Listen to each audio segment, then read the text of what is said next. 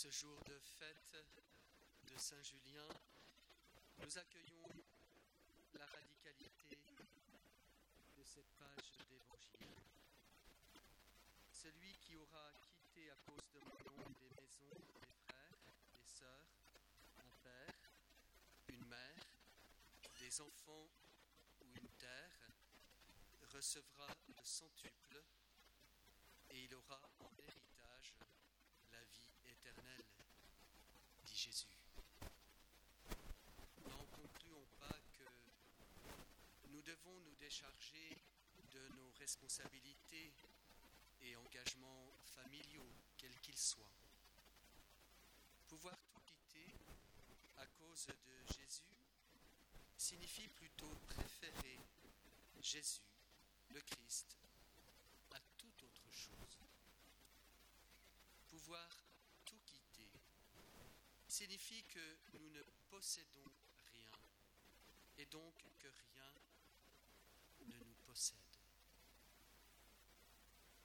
Les avertissements sont nombreux dans la Bible pour nous faire comprendre que ce que nous possédons peut en définitive nous posséder et entraver le don de nous-mêmes. Nous ne possédons rien nous-mêmes, mais nous accueillons tout comme euh, don de la grâce. C'est un leurre de penser que nous obtenons une sécurité définitive à travers ce que nous possédons sur terre. La mort ne nous obligera-t-elle pas à tout abandonner? Que ce soit une maison et tout ce qui vient la remplir, ce soit les membres de notre famille, les propriétés foncières et les multiples objets dont la société nous inonde. La question que le Christ nous pose aujourd'hui est donc la suivante.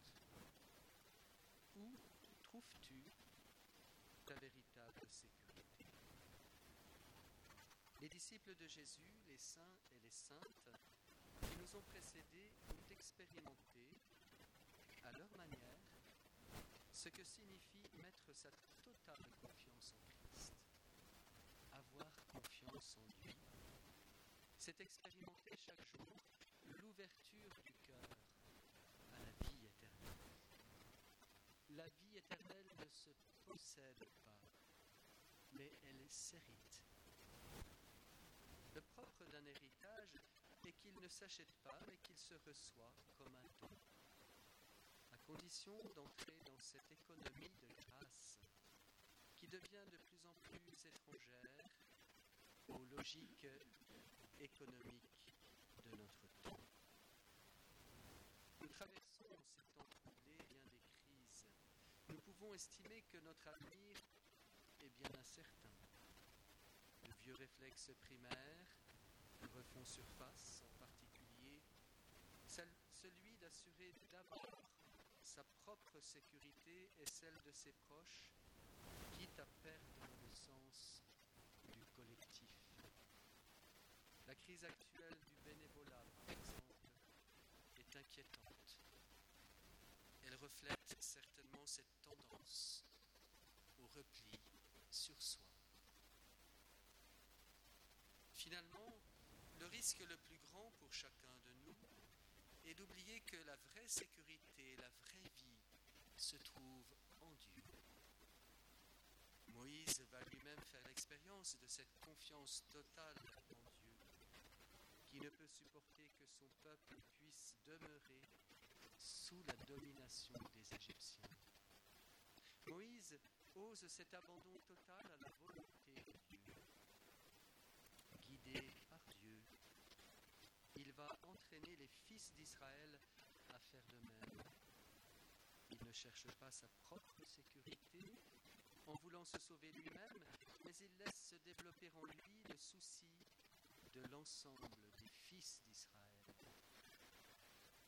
Saint Pierre accomplira cette même démarche d'abandon à la volonté du Père lui et les apôtres vont découvrir qu'une telle nécessite une réelle liberté intérieure par rapport à tout ce qui risque de prendre possession d'eux-mêmes. C'est ce qui leur permettra d'être entièrement associés à l'œuvre de salut réalisée par Jésus.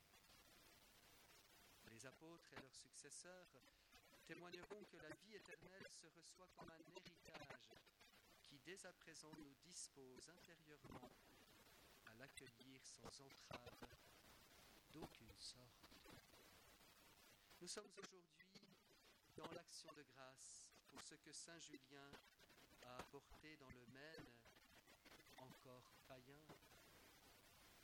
La foi en Jésus-Christ et l'accueil de son salut.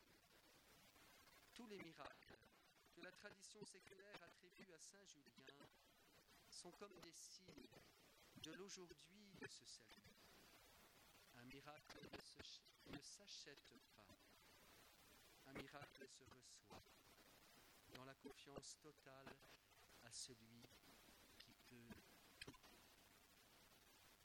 Par l'intercession de Saint Julien, demandons d'avoir toujours cette liberté intérieure, d'appartenir vraiment à Dieu et de toujours le préférer à toute chose.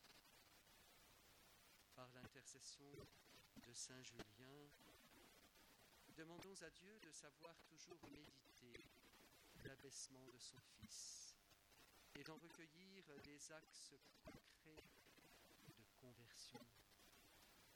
Le Christ Jésus a quitté le rang qu'il égalait à Dieu.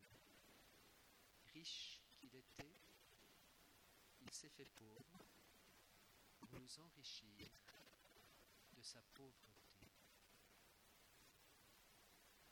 Par l'intercession de Saint Julien et de Saint Liboire, demandons à Dieu de savoir toujours abandonner les raisons de nos divisions, quelles qu'elles soient.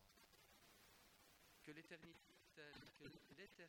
amitié unissant les diocèses de Paderborn et du Mans, puisse toujours être le signe que son royaume de paix et d'amour déjà là